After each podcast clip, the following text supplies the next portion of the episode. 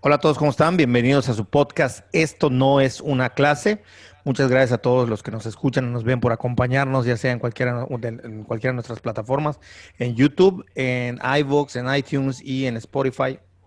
Eh, muchas gracias por volver a escucharnos una vez más, un día más, como dicen algunos que, que suben contenido. ¿Cómo estás, Úrsula Martín Moreno? Hola, Enrique, muy bien. Aquí terminando mi pan para meter al horno. Eres, eres este repostera. ¿Es repostera o repostera? No. Repostera. Repostera, no trera, sino repostera. repostera. Este, ¿qué cocinas? ¿Qué, qué pan haces? Un pan de lote, a ver cómo queda. Pan de lote, pero como no conseguí los elotes frescos, pues uso de lata. Encontré una receta. Y ya ves que en internet hay todo, como tú bien has dicho en alguna ocasión, todo. En internet. Entonces hay receta de Sí, dicen los, los creadores de contenido que este, en Internet existe todo y lo que no existe hay que subirlo, hay que crearlo. Pues así, así encontré una que puedes hacer con elotes de lata o hasta los elotes congelados. A ver qué pasa. Órale. Está muy sofisticado eso. sí. Que no sé nada. O sea, bueno, a ver, sí sé cocinar, me gusta cocinar. Eh, no, es algo que yo practique día a día, pero eh, sí, con frecuencia me gusta, me gusta tratar de cocinar algo o participar en la, en la creación de la comida, si es familiar o algo, me gusta siempre estar metido ahí. Y es algo que siempre me ha, me ha gustado. Y no sé, justamente sí, me gustaría que toquemos un tema que tenga que ver con cultura y comida, ¿por qué no?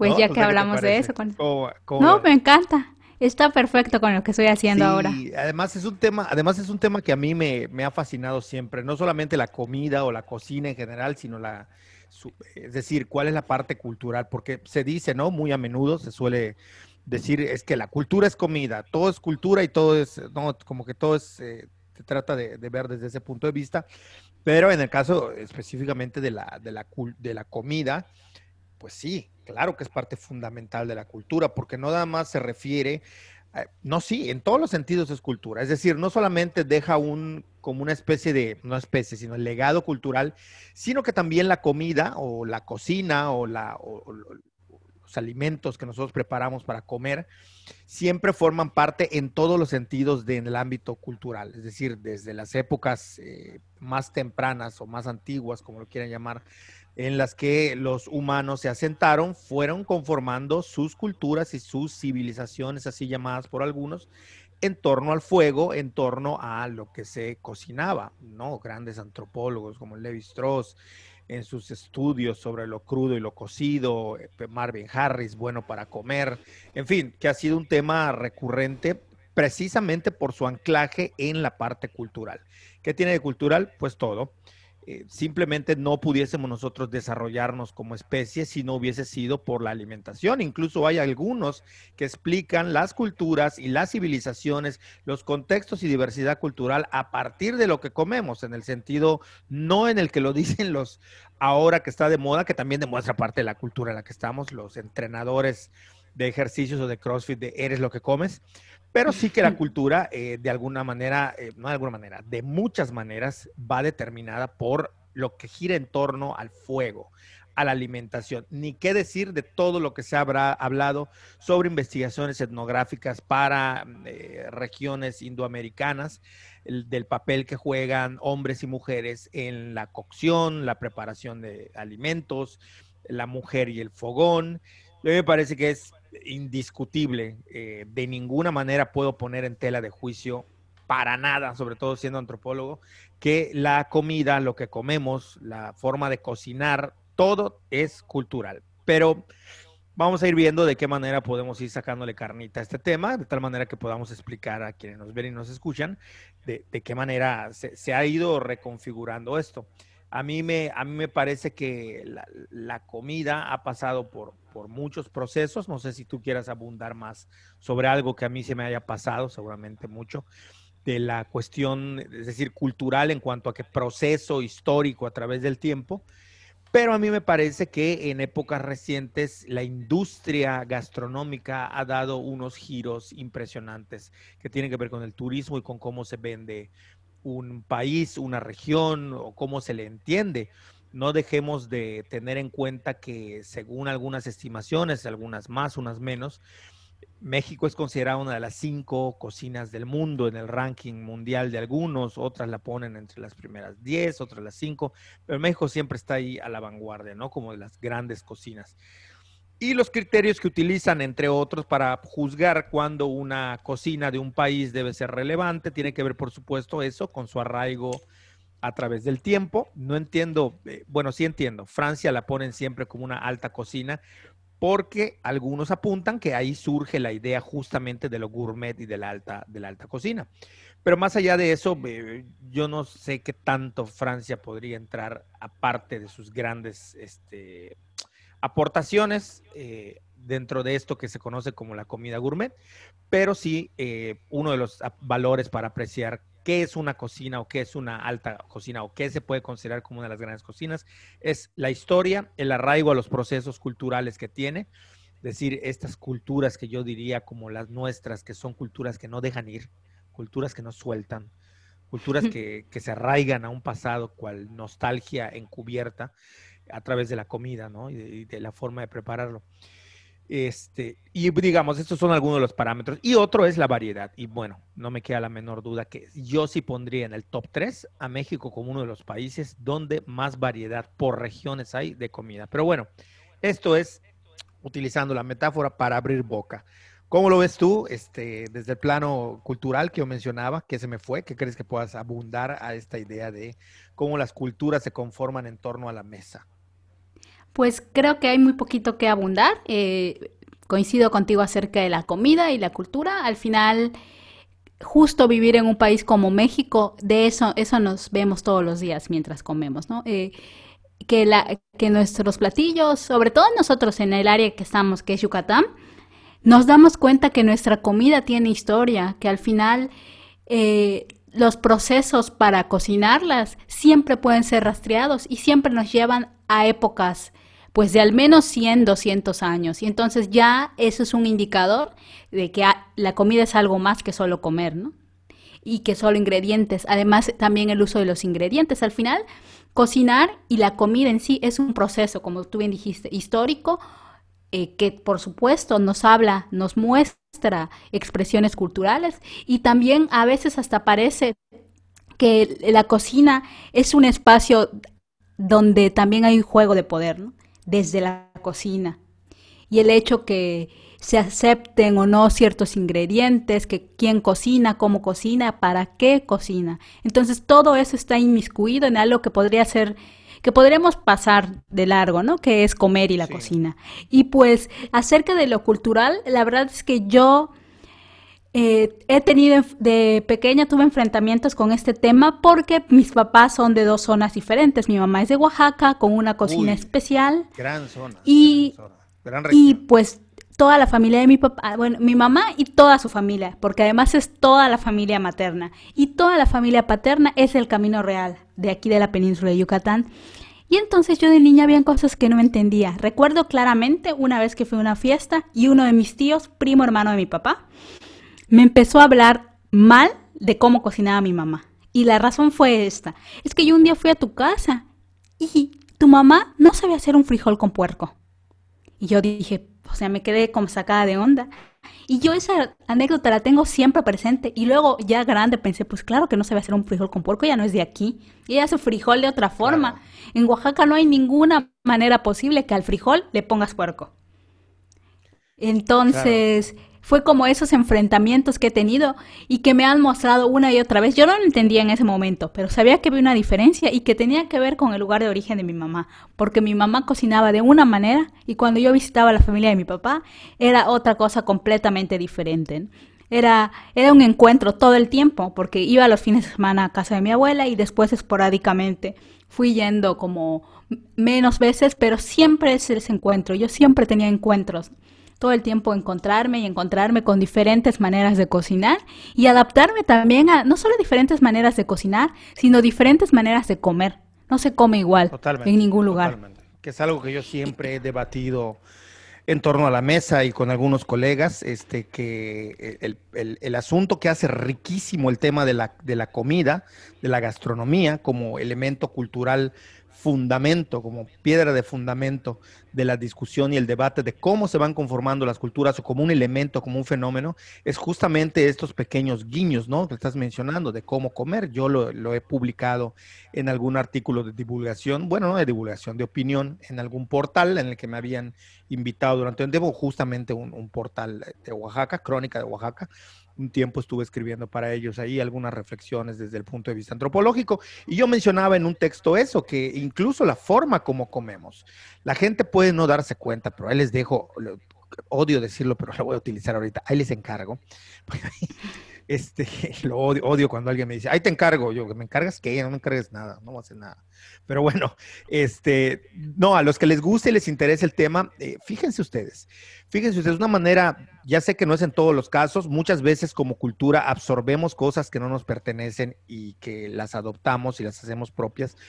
Pero la manera de comer de los peninsulares la tortilla, para empezar, es cortar la tortilla por la mitad con la mano tomar lo que vamos a, comer y hacer un mini taco o un bocado con esa mitad de tortilla y metérnoslo a la boca. No sé si lo estoy describiendo bien para quienes solo nos escuchan a través de audio. Eh, pero existe otra, otra forma, que es la del centro del país o, de, o después de la zona peninsular, que lo que hacen es que o bien toman la comida y la ponen en la tortilla para hacerse literalmente un taco. De ahí la expresión cuando alguien en el centro del país se ve, se saluda, oye, nos vemos tal día, a ver cuándo nos echamos un taco. No es que estén hablando de ir a una taquería o a un puesto de tacos necesariamente, puede ser, pero también puede representar el cuándo nos vemos para comer. Esa es una forma. Y la otra forma es estas personas que luego toman con sus dos manos la tortilla y la enrollan eh, y luego se la comen y luego dan el bocado. Esto parece una insignificancia, pero ya les digo, eso lo marca. Tú puedes diferenciar cuando alguien es yucateco o cuando es peninsular y cuando es de fuera de la región peninsular. Pero sí, creo que tiene que ver con eso. Y lo que dices tiene matices muy ricos, porque justamente cuando hablen, en general, cuando se habla en, en en estudios de ciencias sociales sobre el choque cultural, normalmente nosotros creemos que existen choques culturales exclusivamente entre culturas muy diferenciadas o, donde la brecha eh, cultural es tan amplia que ahí se produce un choque. Y sí, ahí ocurre. te vas a Japón y vas a tener un choque cultural. Te vas a Estados Unidos, en una parte donde no hay mexicanos o pocos mexicanos o pocos latinoamericanos, y sí vas a tener un choque cultural. En fin, que hay choques culturales y hay de mayor a menor impacto, pero definitivamente, y esto es algo que yo he escuchado de eh, colegas míos, compañeros, amigos que vienen de otros lugares de la República, que para ellos es una preocupación el cómo educar a sus hijos cuando ellos lo único que saben es cocinar. Dicen, ¿cómo les enseño a comer algo que si bien mientras no entren a la escuela y empiecen a tener amigos yucatecos, en este caso de la ciudad de Mérida, Yucatán, en México, mientras ellos no tengan amigos del lugar, ¿cómo les enseño a comer algo que cuando ellos lleguen no les resulte un shock, que es lo que tú estás contando? Es decir, ¿cómo aprendo yo a cocinarles algo que se parezca a lo que la gente come? Porque ¿qué va a pasar? Que cuando el niño tenga 7, 8, 10 años, va a empezar a ir a fiestas de sus amigos y ahí se va a preguntar, pero ¿qué es esto que mi mamá no cocina? O que nunca había yo visto. Y estoy viviendo en una ciudad y empieza un proceso de aculturación a través de la comida. si bien a los siete años el niño ya pasó por un proceso de aculturación en el cual ya absorbió las prácticas culturales del lugar donde crece, sí hay choques culturales fuertes. No vayamos tan lejos. Ese rollo de, se lo atribuyen a hombres, pero también se lo he escuchado a mujeres de cuando se casan o cuando se van a vivir a otro lado o cuando se van a vivir con eh, su pareja que luego dicen, ay, es que nada como los chilaquiles de mi mamá, nada como las tortillas que hace mi mamá, nada como, eh, no, no lo que pasa es que nunca no habías estado acostumbrado nunca a comer otra cosa que no sea la de tu mamá, y no dudo que esté riquísimo, las mamás suelen cocinar estupendamente bien, pero sí pasa esto de que muchas veces la gente lo que tiene es, si estuviste 25, 20 años comiendo el, único frijol con puerco, la única machaca, la única cosa que tu mamá hacía, pues bueno, es normal que cuando pruebes otra cosa, te parezca diferente. Hay casos excepcionales donde eh, la persona está más abierta eh, a aceptar lo diverso, donde prueba y dice, bueno, está bueno. Pero creo que lo que tú mencionas es un buen ejemplo de cómo este, esto tiene que ver, no solamente las formas, sino también los sabores y los ingredientes y las técnicas para cocinar que en este caso, pues tu mamá de Oaxaca y tú de, Campeche, peninsular, pues eh, había un choque, pero es muy interesante esto, esto que cuentas. Sí, claro, y por ejemplo, eh, hace dos años, creo, eh, estuvo mi abuela, mi abuela, la mamá de mi mamá, aquí en Yucatán, me acompañó a mi trabajo. Me, bueno, en ese momento de mi trabajo me dejaban llevarla a todos lados mientras estaba conmigo. Y Resulta que eh, vino para la festividad de finados. Finados es Día de Muertos. bueno, nosotros le decimos finados en la península. Y pues la llevé al centro comunitario donde trabajaba y empezamos a platicar de varias cosas. Y entonces a mi abuela, porque mi abuela, eh, como paréntesis, mi abuela vivió mucho tiempo aquí en Campeche, 20 eh, años, y luego se fue a vivir a Cozumel. Entonces, pues ella en teoría debería estar pues ya habituada a la comida yucateca. Y entonces le empezaron a preguntar mis compañeras de trabajo acerca de qué le gustaba comer, qué no le gustaba, y mi abuela se atrevió a decir algo tremendo. Ella le dijo, ella dijo que no le gustaba la comida yucateca, que no que no entendía la obsesión con el achiote, que parecía que todo lo cocinaban con achiote, que no tenían ningún ingrediente más. Y yo me quedé así paralizada porque sé la importancia de la cocina para, para nosotros. No se tocar la, la, comida, ¿no? La, su cocina. exacto, entonces, pues no, la verdad es que no supe qué decir porque yo estaba contra la espada y la pared porque pues adoro la cocina de mi abuela y de mi familia materna, pero también me gusta la cocina yucateca, pero además se atrevió a decirlo con toda la gente de Yucatán. Entonces yo digo, ¿qué hago para quitarme este momento? ¿Esa gente era de, de ciudad o era de un bueno, eh, había gente de Humán, de Campeche, de otra de una comisaría que pertenece a Junucmán, no recuerdo ahorita el nombre. O sea, sí, eh, y a todos les importa la comida. Eso, eso para quienes nos escuchan y a lo mejor no sea su interés el tema gastronómico, es como ir, no sé, decir con, con los chinos o con los japoneses o con los coreanos y decirles que su comida no sirve, que es una basura. Entonces, es como muy muy complicado. Y, bueno, es, te digo, al final yo, yo con esas anécdotas, pues me, he dado cuenta de, todas las cosas que nos explicaste muy bien al inicio, ¿no? Que eh, la cocina, ah, te digo, además de, de eso, de ser algo para satisfacer una necesidad, que es lo primero que hay que decir, ¿no? La comida es una necesidad que se tiene que cumplir. de quitar el hambre y alimentarte para que tengas los nutrientes de, para, para funcionar, ¿no? Como, Exacto, pero... la parte biológica de la alimentación. Y que eso es lo más pequeñito, digamos, de, de comer y cocinar. Todo lo demás, todo, cómo cumples esa necesidad, qué alimentos eliges, eh, la frescura de ciertos alimentos, la región de la que vienen los alimentos, la forma en la que la cocinas, la forma en la que la sirves, quién la cocina, cómo la comes, en qué orden, todo, todo nos está hablando de cuestiones culturales.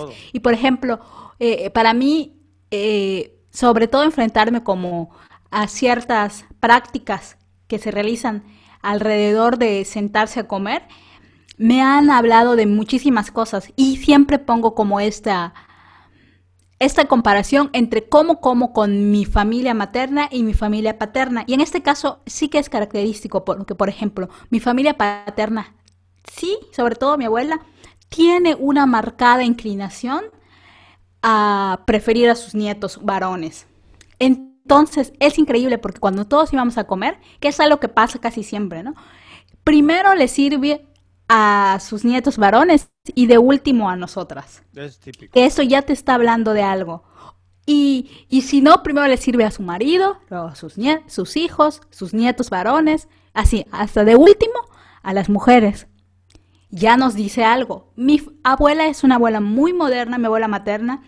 Es una abuela fuera de serie, no tiene o sea, es alguien que está salida del molde dentro de su rango de edad de más de 80 años y a ella todas estas cosas le valen, ¿no? A ella ni le da, no le importa su hijo, o sea, no tiene preferencias de este tipo. Entonces ella nos sirve como sea, nos dice, pues sírvanse de ustedes si quieren, elijan. Y ya eso me habla de la manera en la que ven el mundo y cómo se conforma.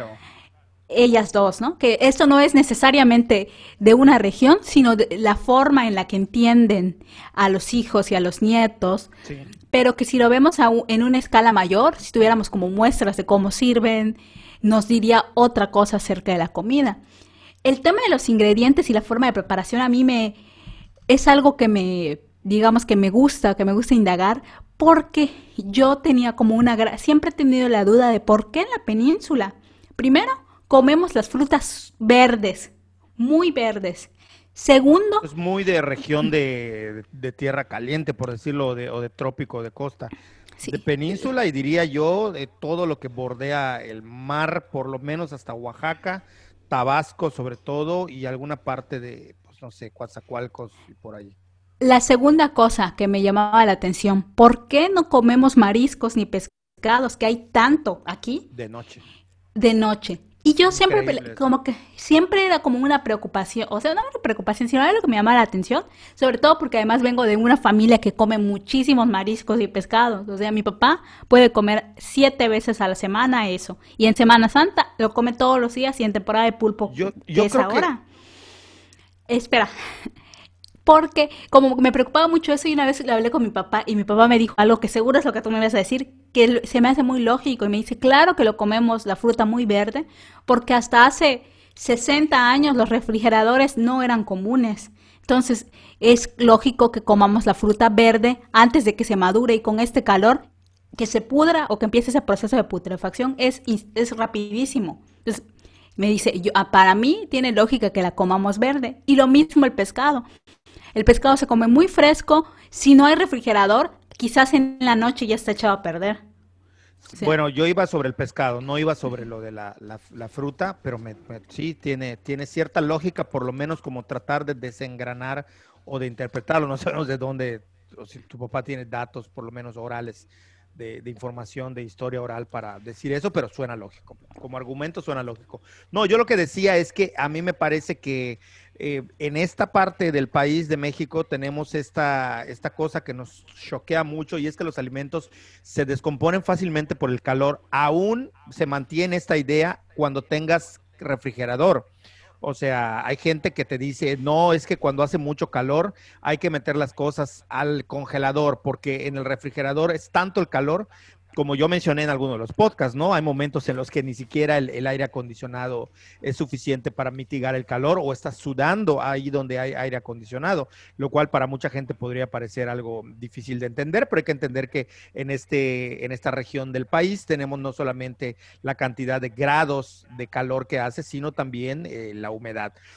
Total que en general se tiene la tendencia en Yucatán de que las cosas que se comen de noche, pueden hacer daño por el cambio de temperatura. Y este es todo un tema en las etnografías y, estudios antropológicos de la obsesión cultural que existe con el cambio de las temperaturas y que esto tiene que ver con los alimentos. Y no sería eh, descabellado, pues, esta idea de que primero el pescado hasta hace mucho tiempo solamente se comía en la playa, es decir, casi casi tocando tus pies el mar y después ya ha ido variando un poquito mientras la gastronomía y las culturas han ido eh, transformándose hasta que se ha aceptado que, bueno, en algunos momentos ya, pero aquí en Mérida, en Yucatán, en la península, si ustedes me señalan un restaurante donde vendan pescado como se come normalmente en la playa de noche, que me lo digan, porque no existe he visto varios lugares que han intentado ponerlo y fracasan, y es gente que viene de fuera,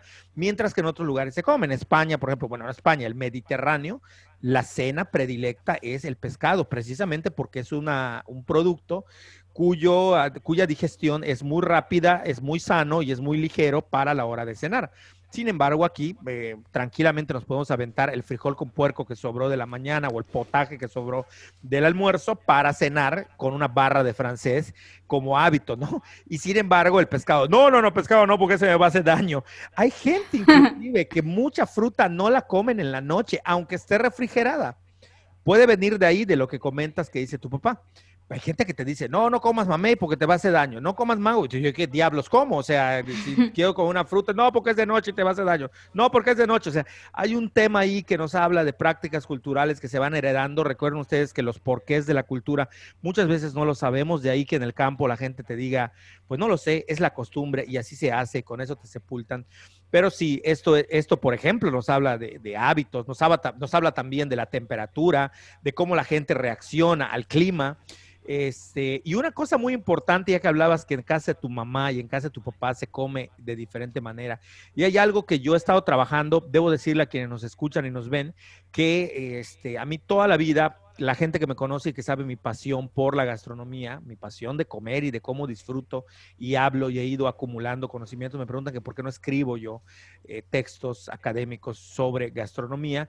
Y yo siempre he dicho que es algo que disfruto tanto que siento que en el momento que me ponga a escribir de manera seria sobre ello, eh, va a dejar de ser mi lugar de esparcimiento. Es decir, es como mi, lugar donde yo me siento bien frente a una mesa con amigos, con gente compartiendo. Para mí la comida es es fundamental. Para mí la comida dicta muchas de las cosas de cómo lo hace la gente, muestra pasión, muestra el carácter, muestra muchas cosas. Yo, yo, yo digamos que eh, durante mucho tiempo me asumí como, como alguien que veía solamente el mundo a través de la alimentación.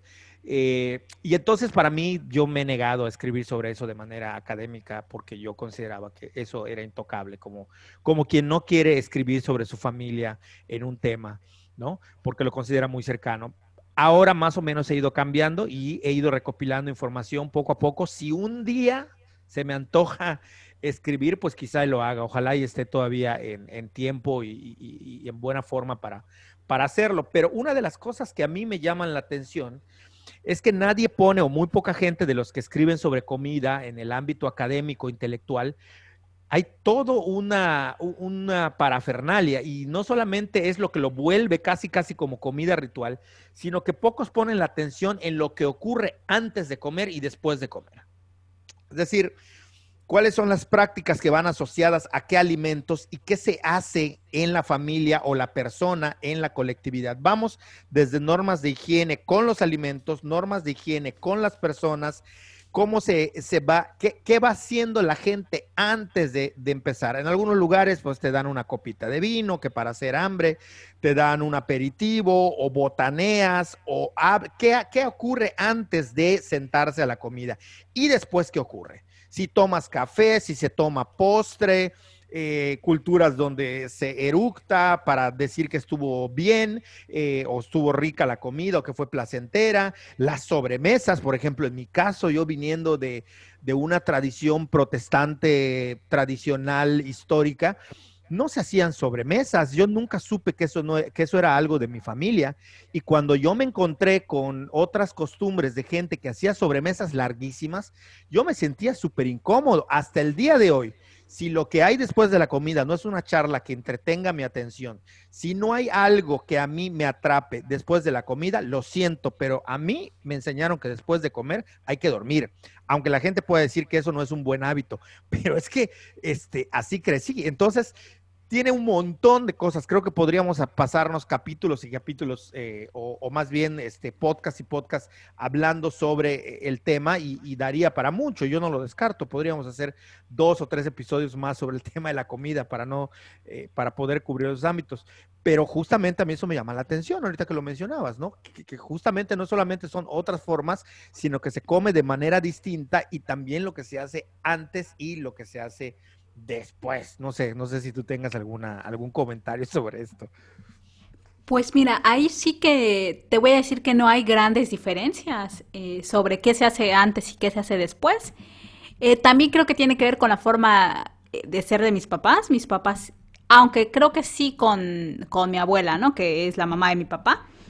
Porque para ella sí es importante la siesta. Creo que para los peninsulares la siesta después de comer es muy importante. Exacto. Es como no hay más que hacer. Por lo tanto, las sobremesas no tienden a ser tan largas y eh, de hecho hasta se pueden dejar los trastes sin lavar con tal, de, ir a, de ir a hacer la siesta. Mientras que para mi mamá, para su familia, la siesta no es importante. No es tan importante después de comer hacer la siesta. Mi mamá casi nunca hace siesta. Y se tiende, a Muy hacerse más. también, ¿eh? Sí, la gente hace siesta en el Caribe.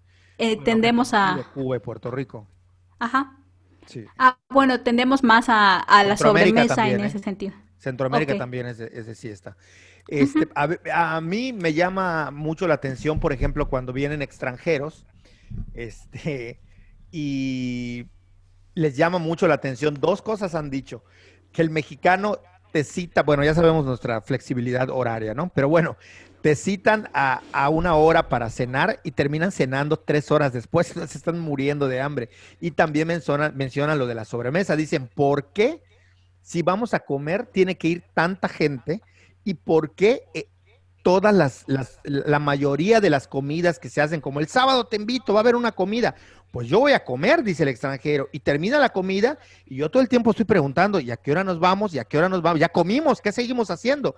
Y resulta ser que nadie les dijo que comer muchas veces, no siempre, pero muchas veces significa en una sobremesa larguísima que va a terminar en borrachera que esa es otra cosa muy interesante. Y ellos dicen, a ver, los extranjeros, sobre todo europeos, este, estadounidenses o gringos, para no caer en esto de que Estados, México también somos Estados Unidos. Bueno, gringos, eh, para quienes escuchan, eh, eh, que tienen esta idea de tener todo muy estructurado. Si me dijiste que voy a comer, voy a una hora, a esa hora como, platicamos un poquito, tomamos un café o una copa de vino y me despido. No, aquí es que los mexicanos, dice, se la llevan larga y a mí nadie me avisó que yo venía a una borrachera. O sea, esto termina a las 3 de la mañana. ¿Por qué todas las reuniones tienen que ser borrachera, no? No quiero meterme en el tema de, la ingesta y consumo de alcohol, que, es fuerte y depende también de las regiones, pero sí que eh, como forma de comer tiene que ver con estas eh, prácticas culturales que tenemos, ¿no? Este, sí. Eh, bueno, también sigo con los ingredientes porque ahora que dices eso, eh, yo hice mi servicio social en la Facultad de Veterinaria en un proyecto de frutales nativos. Y había, eh, lo comento por esto, porque la, como digamos la hipótesis de este proyecto en el que yo estaba trabajando en mi servicio social era que ciertos frutales nativos habían caído en una subutilización porque donde se encontraban era, no era la región natural de distribución de esos frutales nativos. Y eh, a mí de entrada me pareció extraña la hipótesis, porque yo pensaba, si son frutales nativos, ¿cómo puede ser posible que no sea la región natural de distribución? Y a una compañera y a mí que estábamos en el proyecto, eh, bueno, en general pidieron antropólogos porque querían conocer como razones culturales de, esa subutilización. Y pues eh, era relativamente sencillo lo que nosotros teníamos que hacer. Eh, era hacer unas encuestas o entrevistas a gente de la localidad que, que tuviera, o sea, que cualquier persona de la comunidad que conociera esos frutales y a todos los que entrevistamos los conocían. Y si bien sí salieron razones culturales, lo que observamos y que a mí me parece como más interesante de indagar es que eh, quitando esas razones, por ejemplo, decían que cortaban las matas de bonete porque de allí salía el Ixtabay, ¿no? Como a falta de ceibas de la, del árbol de bonete es donde aparecía el Ixtabay. Entonces tiraron todos los bonetes, que es un frutal nativo que de hecho está en peligro de extinción. Hay muy poquitos árboles de bonete ya en la península. Pero más que eso, por ejemplo, lo que veíamos es que la oferta de frutos y verduras que habían en las localidades ya es tan grande y accedes de una forma más fácil y accedes además a sabores desconocidos que resulta que te gustan, hace que dejes de comer ciertas cosas. Es más fácil comprar manzanas que bajar un bonete, por ejemplo. Y el sabor es un sabor que no conoces y que te atrae. Y la textura, al final a mí también me parece que en, el tema de comer y cocinar, eh, el tema de la facilidad para, para comer los frutos es importante porque, por ejemplo, el plátano ha llevado una serie de modificaciones genéticas para que sea tan fácil de comer como es. El plátano original es lleno de semillas grandes. El mango es, los primeros mangos eran unos mangos con una semilla enorme, mucho más peludos. Entonces, todas esas variedades, siempre eh, tanto los alimentos, los ingredientes, buscan además de ser ricos, deliciosos, también una facilidad para la comida. Entonces, ¿hasta qué punto, por ejemplo, las cocinas de los países o de las regiones nos hablan de estos procesos también? De procesos que son procesos para facilitar eh, que sean ingeridos, para facilitar también la higiene del comensal, que es algo de lo que no se habla y que cada región, cada cultura tiene sus normas de higiene que van de la mano, no solo de antes y después, sino durante, qué está bien, qué está mal, hasta dónde puede estar permitido estar manchado o no manchado, cómo se come una fruta. Es que eso, eso sí, eso abarcaría incluso el tema de la industria eh, alimenticia, ¿no? De, cómo se puede a veces hypear, diría, ¿no? O cómo se puede promocionar un, producto para que sea de exportación o uno para que sea más comestible o los que son de importación o en qué ocasiones se va a comer. Ahí sí entramos en una maquinaria mucho más fuerte que tiene que ver con, con, esto, ¿no? Para, para, para la ingesta. Pero este, a mí me parece que cuando tú hablas y me llama la atención, de ahí mi interrupción, perdón, que tiene que ver, si no se me va la idea, eh, que tiene que ver con esto del consumo de, frutos o de productos eh, de la región o propios del, lugar donde, donde se trabaja o se hace, y lo que tú hablas sobre la higiene, ¿no? Veíamos hace poco un meme, bueno, yo lo subí a mis stories de Instagram, de una caribeña viendo a un este, extranjero anglo comer mango, ¿no? Es cómo lo partía a la mitad, cómo le ponía el cuchillo en la semilla, cómo sacaba la semilla, cómo tenía los dos fragmentos igualitos del mango y cómo con una cuchara lo comía. Bueno, lo normal es que el mango se coma y hay quien te lo dice. Está rico el mango si se te escurre por los codos, ¿no? Hay, hay gente que pensará que no, que esto no es, no es higiénico, pero vayamos a otro ejemplo, la guaya. Por ejemplo, la guaya, no sé el nombre, el nombre, este, el nombre científico, sería bueno tenerlo, este, para poder por lo menos eh, que la gente que nos escucha de otros lugares sepa o lo pueda rastrear, pero también se le conoce como eh, Kenepa en Puerto Rico y en las Antillas Menores, KNIP le llaman, este, los de San Vicente, Martinica, Jamaica, toda esta, toda esta región del Caribe se consume la guaya y hasta cierto lugar de Chiapas también se consume. Pero en Yucatán la guaya se consumía mucho más antes que ahora. ¿A qué voy? A que antes el famoso grito de, oiga, no vende guaya, muy típico entre nosotros los yucatecos, o no compra guaya, ¿no? Que pasan a pregonar a tu casa. ¿Qué ocurre? Que durante un tiempo las matas de guaya eran, o las plantas o árboles, aquí salió mi, cultura yucateca, decirle mata a cualquier cosa que sea verde, los árboles de guaya, eh, había que subir a, a, bajarlo o tener un aparato que te ayude a bajarlo porque estaba alto, implicaba cierto grado de riesgo cuando no se bajaban a pedradas como mangos y demás, ¿no? Calcular bien, la pedrada tenía que ir hacia la rama para que ésta se desprenda y caiga. Obviamente, si le pegas al fruto, pues lo desgracias. Pero este, lo que, lo que se usaba era eso. Y ahora veo que en internet venden las cubetas de guaya para que tú las compras. A eso sumémosle que la guaya es un fruto redondo, resbaladizo, que está dentro de una pequeña cáscara, que es como una canica, que es como una pequeña pelotita que cuesta trabajo comerlo. Hay toda una educación de cómo comer la guaya. Yo recuerdo que mi mamá me decía, para que no te vayas a, asfixiar o atragantar o que se te vaya a ir la guaya en la garganta porque es muy resbaladiza, te decía, debes de hacerlo hacia abajo o tener mucho cuidado. Ese era como uno de los cuidados. Eh, después, el no mancharte. ¿Por qué? Porque pues la mancha del, fruto de, de guaya este, mamoncillo, le dicen en otras partes del Caribe, se, este, pues mancha la ropa y no se quita. Entonces, es lo que dices, ¿no? Hay como una serie de cuidados y que, bueno, yo no sé si llegará el momento en el que ya nos vendan la guaya procesada, como ha ocurrido con la chaya, otra, otro alimento fundamental en la comida yucateca y que ahora la encuentras en bolsas en el súper porque ya no existe también.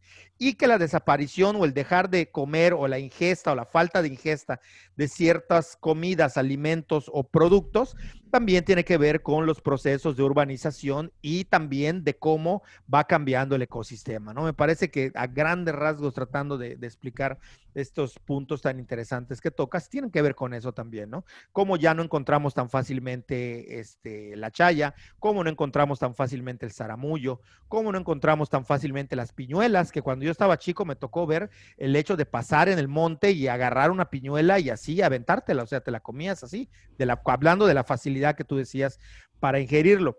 Cuando que ahora, eh, pues si no es en el súper, no sé en dónde se consigan estos alimentos o estos productos, ¿no? Claro, y bueno, eh, también tiene que ver el tema de los ingredientes, estos, esos ingredientes, digamos, que cada vez se vuelven más escasos y que están ligados como al ámbito rural, el tema de las cocinas tradicionales, que últimamente ha cobrado mucho auge, el tema de la serie de Netflix, pero antes aquí en Yucatán el existía... Chef Tables, ¿no? Donde sale una, una cocinera yucateca. Eh, antes de esto, eh, me parece que tiene como 10 años que hay un repunte de las cocinas tradicionales y que durante en el país hay un circuito de festivales de cocineras tradicionales.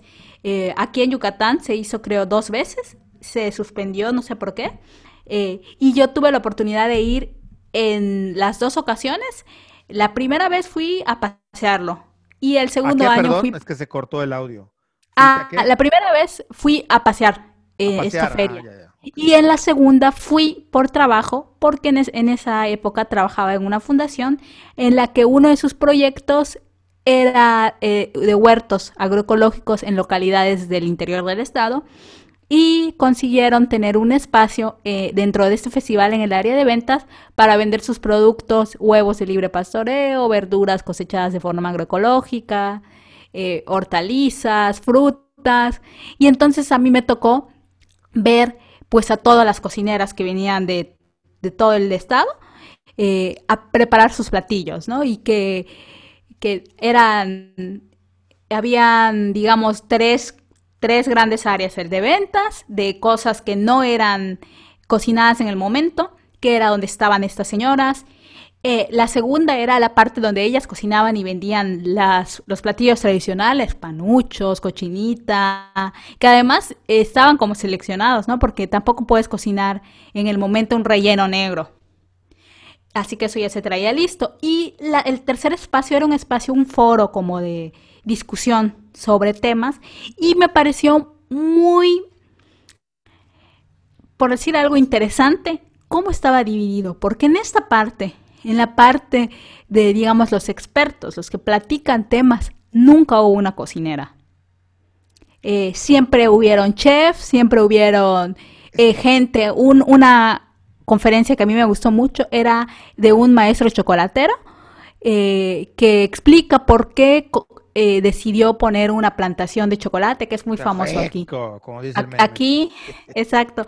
¿Por qué decidió tener una plantación de chocolate aquí, a pesar de que las condiciones eh, de lluvia y humedad no eran como en Tabasco. Y él explicó que esto, la razón de esto fue porque en Tabasco hay mucho cacao eh, modificado genéticamente, eh, que además la semilla que él tenía era una semilla especial, una semilla nativa de cacao, que entonces él no le interesaba estar en Tabasco, aunque ahí pudiera producir más, en más cantidad, porque podían haber cruces genéticos de sus semillas y se iba a perder su variedad, que era la que a él le interesaba cosechar.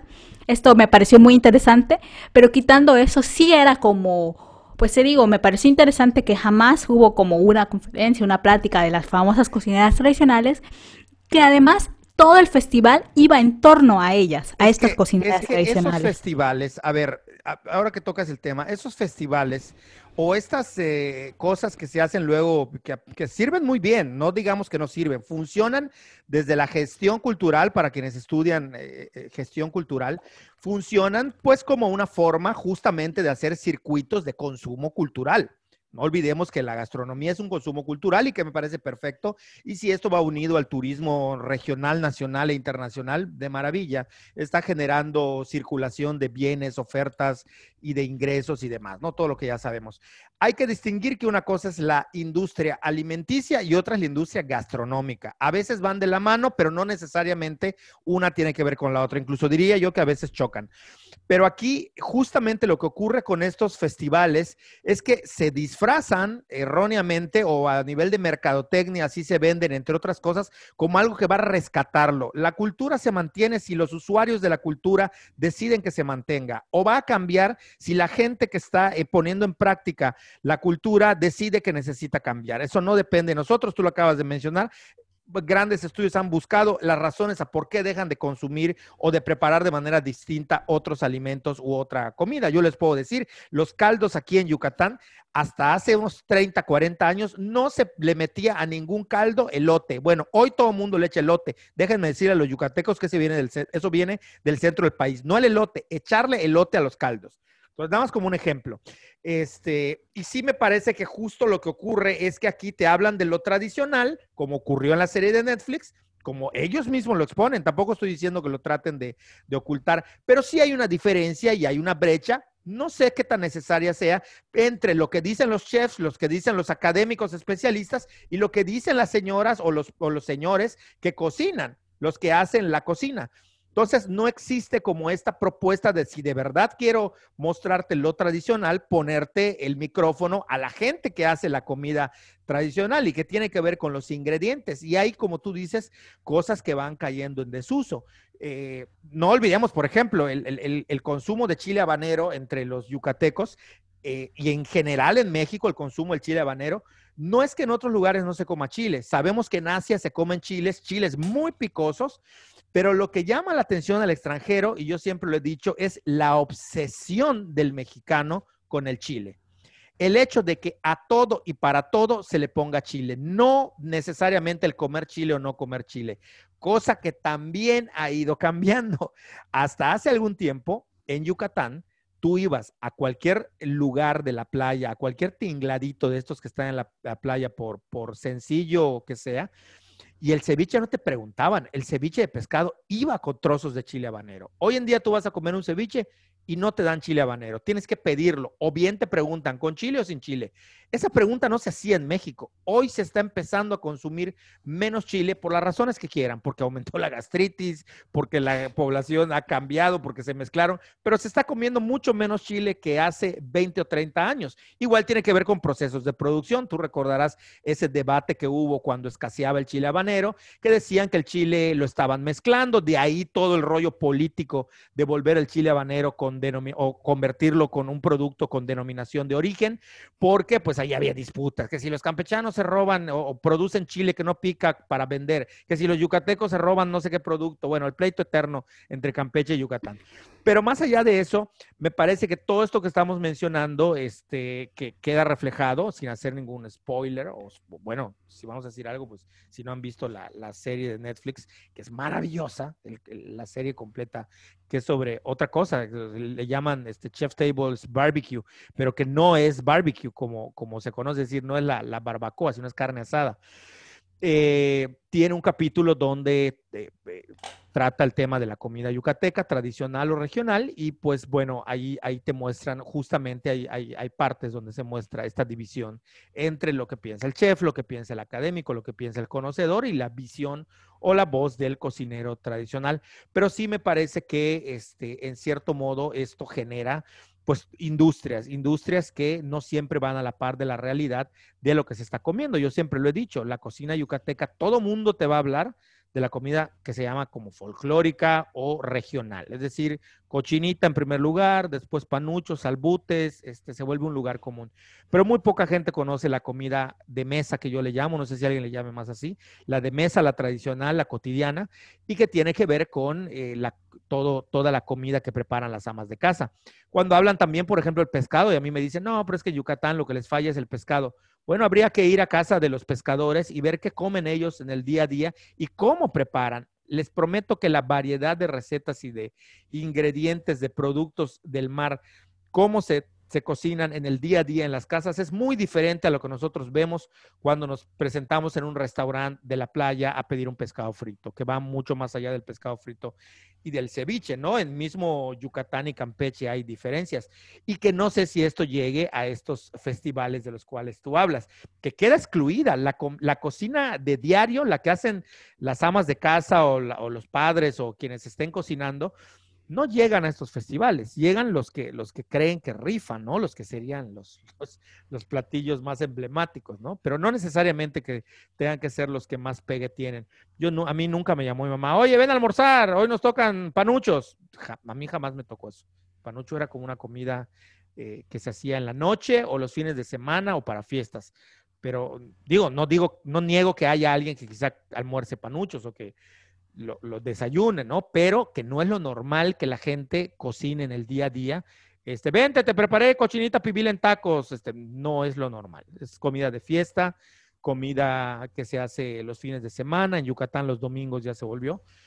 Pero bueno, siento que estoy mezclando mucho y no quiero atiborrar a la gente con una de información y además cruzada toda. Pero sí, esto que mencionabas de, cómo se vincula la cultura con también, no solamente la práctica cultural, sino con la oferta gastronómica de los festivales. No olvidemos nosotros que, por ejemplo, la cocina peruana hasta hace 30 años, que me disculpen los peruanos, pero a nivel internacional no era conocida. No fue hasta que un chef eh, muy reconocido decidió volver una industria la, la gastronomía en Perú y lo logró hoy en día Perú, eh, la gente va por ver o la pirámide de Machu Picchu o este, o este, o a comer. El, turismo gastronómico, no sé cuánto, pero la mayor parte de la industria, del dinero que entra en turismo a Perú es por la comida. Yo me muero por ir a Perú a, comer eh, comida peruana. Aquí he probado alguna y bueno, no sé qué tan eh, cercana esté a, a la comida peruana que se hace, me imagino que pues no, no ha de ser tan, tan exacta. Ocurre lo mismo aquí, que comes fuera de la península cochinita y pues no te sabe nada, no, no es cochinita. Así que pues internacionalmente supongo que pasará más. No sé, no sé, no, es, como que creo que estas industrias han sobreexplotado. En alguna ocasión lo platiqué contigo también. Creo que estas industrias o la industria gastronómica también ha sobreexplotado la venta, la comercialización, pero sobre todo el marketing de la comida. Hoy, hoy en día en, Yucatán, antes tú sabías y decías, el señor de la esquina vende la mejor cochinita. O yo conocí uno y, y esto era parte del juego entre nosotros, los yucatecos o los peninsulares. Hoy en día se ha explotado tanto que es muy difícil saber dónde venden una buena cochinita, porque es que ya cualquiera te va a vender cochinita, cualquier restaurante te pone la cochinita, cualquiera, porque a la gente de fuera lo que vienen buscando es cochinita, cochinita, cochinita, y perdónenme, pero no toda la cochinita por ser cochinita pibil está buena. No toda, ¿no? O sea, parece que, que, va por va por ahí, este, pero bueno, no sé qué piensas tú. Sí, a mí exactamente comparto esa opinión de, acerca de la comida, la sobreexplotación como un recurso para el turismo, un recurso para las industrias culturales. Y aquí, sin ser eh, purista ni nada por el estilo, porque pues yo no soy así, pero sí pienso que al utilizarlo como un recurso y me parece que podríamos hablar de un recurso que no es renovable, poniéndolo, digamos. No, van a matarlo, lo habíamos hablado. Para decirlo en corto, van a matar como sigan explotando mercado, desde la mercadotecnia, la, la gastronomía, la van a matar. ya ha ocurrido, lo están haciendo con eh, el PIB, el mukbi pollo. Ya se está comiendo fuera de temporada que tiene que ver con un arraigo cultural. No es que no lo puedas comer, claro que sí, todos nos comíamos algún, algún pibito por ahí o, o, pibipollo, como dicen en Campeche, fuera de temporada. Pero lo normal era que la gente estuviese esperando que llegue Día de Muertos para comerlo. Ahora ya se come en cualquier momento, ya la oferta es tal. Y sobre todo, a mí el otro día, bueno, hace como año y medio llegó un amigo eh, de, la Ciudad de México y me dijo, oye, este, acabo de llegar y, y quiero comer el mejor pib. Ya voy a mudarme, estoy viviendo en Mérida, ¿y cuál es? Y yo le recomendé, pues, gente que yo, a mi juicio, cocinaba bien. Y le dije, ten mucho cuidado, porque cuando salgas por la calle de la ciudad de Mérida, vas a encontrarte casi cada dos cuadras un letrero que diga se venden pibes, se venden mugby pollos. Y cuidado porque no todos están buenos. Te puedes llevar un chasco. Hace unos años ocurrió que lincharon en redes sociales a Lady Pip porque compró un PIB en el interior del estado, donde en el interior del estado hay lugares que no condimentan tanto porque tiene que ver con una tradición de comida ritual y resulta ser que comió un PIB que no le gustó y se atrevió a subir el video y diciendo, este es el PIB, eh, para esto es tanto relajo, para esto tanto alboroto, esto no sirve y se la destrozaron. A la pobre señora le hicieron papilla, lamentablemente, porque no, cualquier, a ver, no se sientan ofendidos, no a todo mundo le tiene que gustar la cochinita y punto. Claro. como no a todo mundo le tiene que gustar el sushi y punto. O sea, no, tampoco hagamos eso. Ay, si no te gusta el sushi, pues no me hables. No, no seamos, no seamos eh, pesados con eso. Y, con el tema... Ah, dime, dime, No, no, dime, dime. Ah, bueno, con el tema del PIB, eh, yo no sé si te he dicho, tengo mi amiga de Torreón, y de una zona completamente diferente de la comida, y ella intentaba entender todo lo que giraba en torno al PIB y una vez ya que creo lo procesó en su cabeza me dijo es que el PIB es como la reliquia. Y yo, ¿por qué? O sea, creí que me hablaba de el parecido eh, de la comida. Es la comida. Es una comida que hacen con arroz, carne. Sí, sí, sí, esta comida del, de ahí, ¿no? De, sí, sí, muy, laguna. muy de la laguna. Pero yo no entendía por qué me estaba diciendo es que el PIB es como la reliquia. Y luego lo entendí. Me hablaba de la temporalidad con la que se come, la forma en la que esperas, eh, que es una comida ritual, que no todos los días vas a comer ni que la vas a conseguir tan fácil. El tema es que el pip ya se consigue muy fácil, ya se come en cualquier momento y que justo en eso eh, pues por eso es tan difícil ahora encontrar un claro. rico. Si, tú llegas a, vamos a suponer que nosotros venimos de otro lugar del país y llegamos a, Mérida y es día de, es fecha cercana a Día de Muertos y decidimos, vamos a comer un pip, ¿a dónde vamos? No tenemos nadie que nos oriente vamos a encontrar un montón de ofertas de PIP, pero no todas van a ser buenas. Es que se hace por hacer, porque se vende solo, porque hay gente que viene y lo compra y la puedes engañar, le puedes vender. Lo mismo ocurre con la cochinita, insisto lugares de comer cochinita sobran. Buenos, depende, porque se ha sobreexplotado. Entonces, lo mismo ocurre con el PIB, que la gente no sabe dónde hoy en día consiguen un PIB bueno. O te hacen 20 recomendaciones y todo yucateco tiene a su vendedor de cochinita, que es el mejor del mundo, y tiene a su vendedor de PIB, que es el mejor del mundo. Y esto no es cierto. La gente lo tiene que entender. La idea de vender por vender, porque se está vendiendo, porque todo el mundo se aloca por comprarlo, conlleva a un desgaste de la propuesta gastronómica.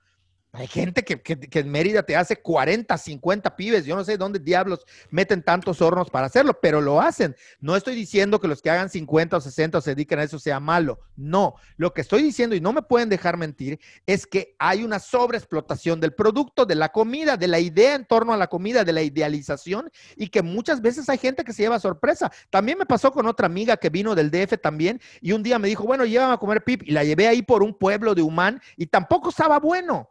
O sea, no, no es que no esté bueno, a ella no le gustó, porque no es necesariamente el que tiene más éxito. También a ver, hacer la diferencia de que las comidas de las ciudades, señores, por lo general vienen del campo. Entonces entendamos también, y que son una, no solo vienen del campo, las comidas de las ciudades, de lo urbano, son una interpretación de la comida que se hace en el campo. Y en ese sentido, toda interpretación puede llevar la culpa o el pecado, según lo quieran ver. Este, y me parece que, que eso es lo que pasa, ¿no? Que desgraciadamente lo que no se está viendo detrás de este empuje de estas grandes industrias es que se puede cometer o caer en el peligro de meter en riesgo el desgaste o el uso de una comida eh, que antes eh, era de otra forma. Es decir, se puede sobreexplotar y que como tú dices, son recursos que se van a acabar. Va a llegar un momento que dé asco y nadie quiera comer eso. Y ya lo tenemos. En el país hay, hay cosas que la gente ya no quiere comer porque se ha sobreexplotado y ya no ni siquiera es algo que pueda sonar bien o que sirva o que se vea mm. o que se vea bueno, ¿no? Me parece. Claro. Sí, sobre, sí, eh, comparto ese, ese punto de vista y vuelvo, estoy una y otra vez sobre eso, porque para mí eh, Finados es mi festividad favorita. Yo la prefiero de Navidad, todas las festividades me dan igual, pero Finados es muy importante para mí. Es riquísimo. Porque no solo que esté riquísimo, no solo la comida. No, no, no, la época. Es, la época, claro. Porque en el pueblo de mi papá, eh, los pipollos se preparaban de manera grupal, familiar. Y entonces nos involucrábamos todos los que podíamos y preparábamos los PIP en, como digamos, como en una, en un, una comuna. Éramos toda una familia, toda la familia de mi tía Chala en su patio gigante. Y sí que hacíamos 50, 60, pero eran para toda la familia extensa. Y se hacían unos super huecos. Y entonces eh, no solo encerraba que una comida ritual, sino que además giraban un montón de prácticas y de actividades en torno a esto. Es una, una celebración que une a la familia, que hace que recuerdes, que genera eh, lazos familiares importantes y que todo esto se va, se va, como dicen, se va vaciando de significado la comida al final. Totalmente, y pues eso se va, se va perdiendo.